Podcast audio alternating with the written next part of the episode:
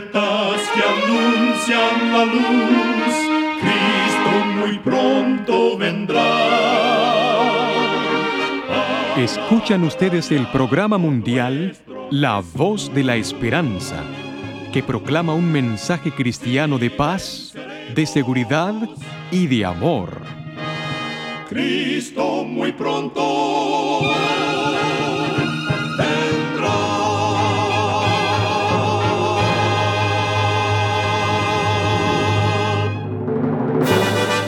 Con gran gozo queremos extenderle una cordial bienvenida al programa mundial La Voz de la Esperanza. Esperamos que el programa que hemos preparado sea de gran bendición para todos nuestros oyentes. Por más de 75 años, nuestro objetivo ha sido traer mensajes cristianos de paz, de seguridad y de amor. Esperamos que con la ayuda de Dios y de nuestros amigos oyentes podamos seguir predicando estos mensajes por muchos años más.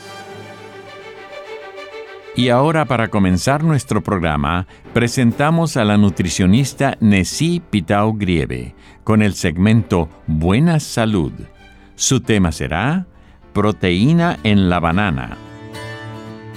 La banana es una de las frutas más populares del planeta. Es nutritiva, deliciosa y extremadamente versátil. La banana trae a los entusiastas culinarios un ámbito amplio para preparar platos encantadores. Desde crepas a panqueques, pasteles y postres, la banana se añade a licuados, helados y cereales. Pero básicamente la podemos saborear en su forma natural, aportando solo 89 calorías por fruta. La banana tiene alto contenido de fibra y es buena fuente de carbohidratos complejos. Contiene manganeso, calcio, potasio y vitamina B6. Pero lo que no se suele mencionar es que la banana contiene alrededor de un gramo y medio de proteína por fruta. Aunque no tiene la proteína completa, podemos acoplar la banana con otros alimentos ricos en proteína para obtener lo que necesitamos por día. Recuerda, cuida tu salud y vivirás mucho mejor. Que Dios te bendiga bendiga. La voz de la esperanza, al grito del corazón, alcanza herido y lo entrega a Dios. Y ahora con ustedes, la voz de la esperanza en labios del pastor Omar Grieve.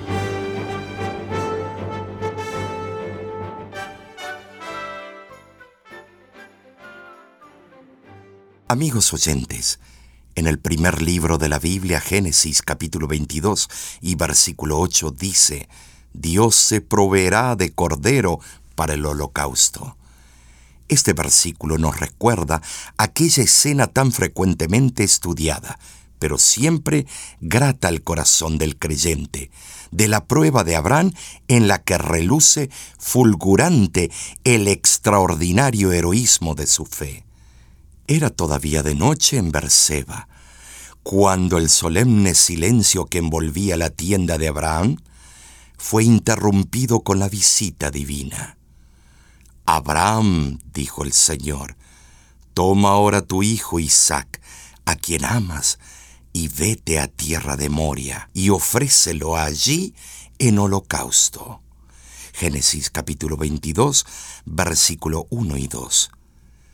Dios sanguinario, el Dios de Moisés, exclaman muchos incrédulos y racionalistas ante esta página de la inspiración, llena de tanta ternura y de incondicional obediencia.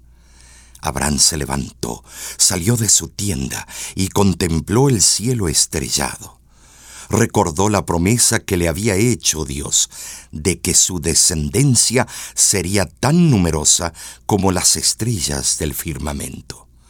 Esa promesa debía cumplirse por medio de Isaac. ¿Cómo entonces podría ser inmolado? Abraham y su hijo iniciaron la jornada rumbo a Moria y mientras caminaban, el patriarca en silencio derramaba su espíritu angustiado ante Dios. En la subida de la montaña, Isaac le preguntó, Padre mío, he aquí el fuego y la leña, mas ¿dónde está el cordero para el holocausto? En respuesta, oyó la consoladora profecía de su padre. Dios se proveerá de cordero para el holocausto.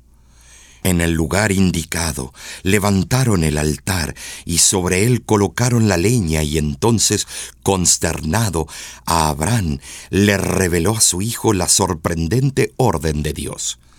Aunque perplejo, el joven se entregó con voluntaria sumisión. Admirable y sublime cuadro.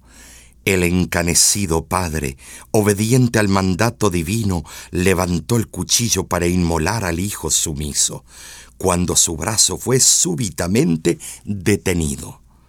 Y la voz del ángel se hizo oír, No extiendas tu mano sobre el muchacho, porque ya conozco que temes a Dios, pues que no me rehusaste tu hijo, tu único y Abraham levantó los ojos y vio un carnero a sus espaldas, trabado en un zarzal, y lo ofreció en lugar de su hijo.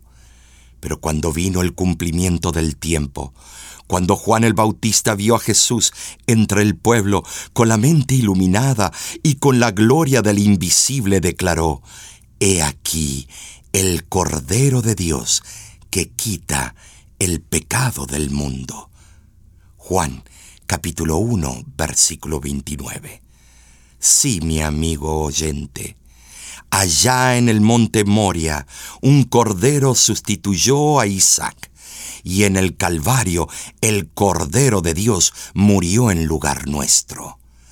Cierta vez un periodista visitó el Instituto Pasteur en San Pablo, Brasil, un conocido centro de investigaciones científicas observó con espanto el bárbaro sacrificio de inocentes animales, dóciles corderos y sumisos conejos con el objeto de elaborar productos farmacéuticos capaces de salvar vidas humanas. Asombrado con el doloroso sacrificio de los indefensos animales, escribió, La escena a la que asistí, conteniendo la respiración, era realmente dolorosa. Con las patas amarradas, el dócil animal, como previendo el fin que le estaba reservado, soportaba con estoicismo impresionante la punta del instrumento que le exploraba el cráneo en busca de la parte más sensible del cuerpo, el cerebro. Una vez descubierto, le introdujeron una larga aguja inoculando en el sistema nervioso del animal el virus que lo paralizaría totalmente dentro de pocos días.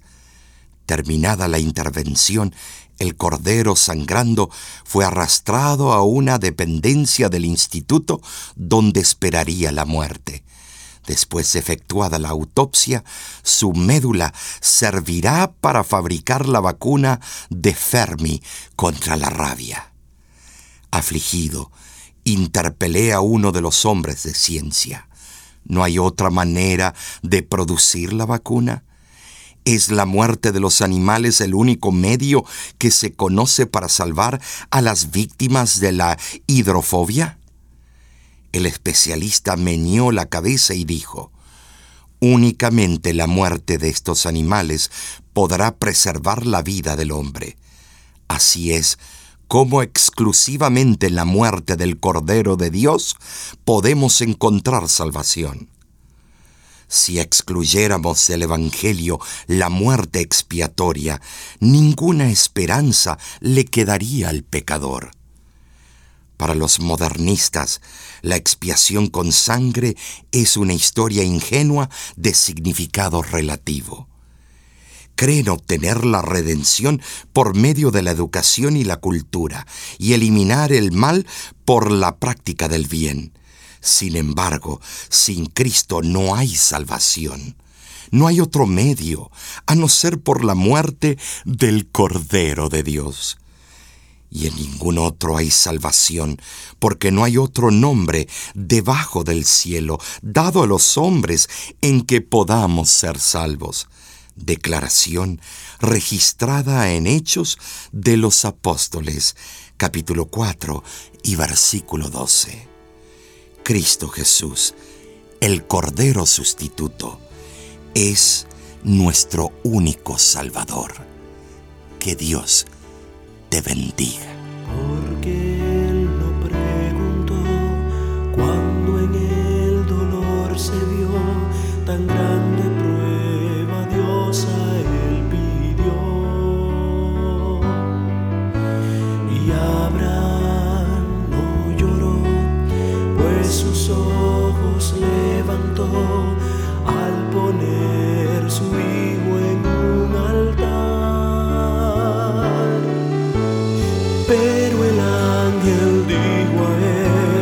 Espera pues tu fe se vio, mas Dios el cordero proveyó. Dios el cordero proveyó. Dios el cordero proveyó. El alfa y la omega, el gran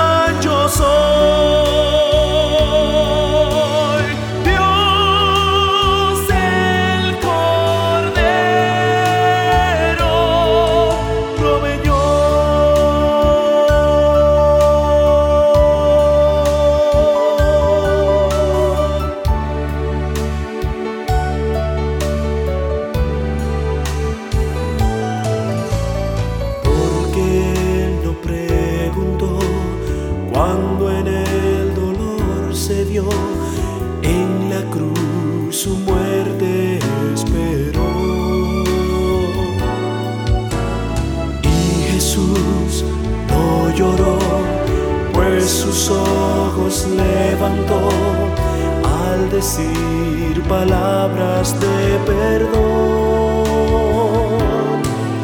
Y aunque grande es su dolor, su vida él sacrificó, mas Dios el cordero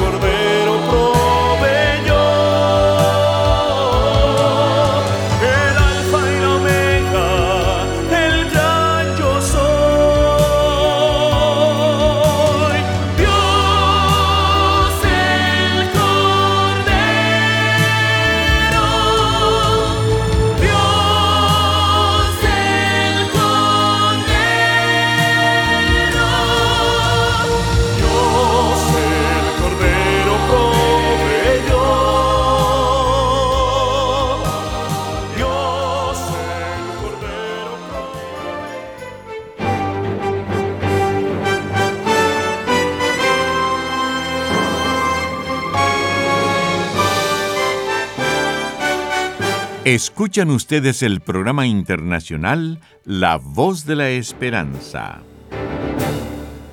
Esperamos que haya sido bendecido por el programa de hoy. Si es la primera vez que nos escucha y quisiera saber más acerca de nuestro ministerio, visite nuestra página de internet www.lavoz.org.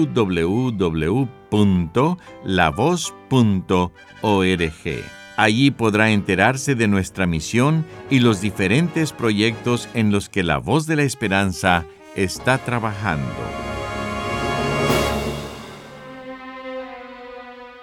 Muchísimas gracias, amigo, amiga oyente, por su atención. Dentro de una semana, por esta misma emisora y a la hora de hoy, volveremos con otro importante mensaje espiritual.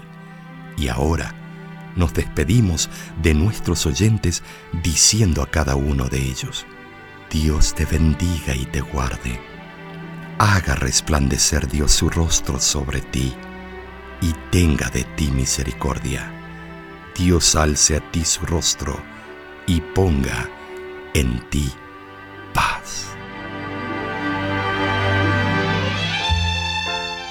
Este programa se ha transmitido bajo el patrocinio de la Voz de la Esperanza y de sus amigos de la Iglesia Adventista.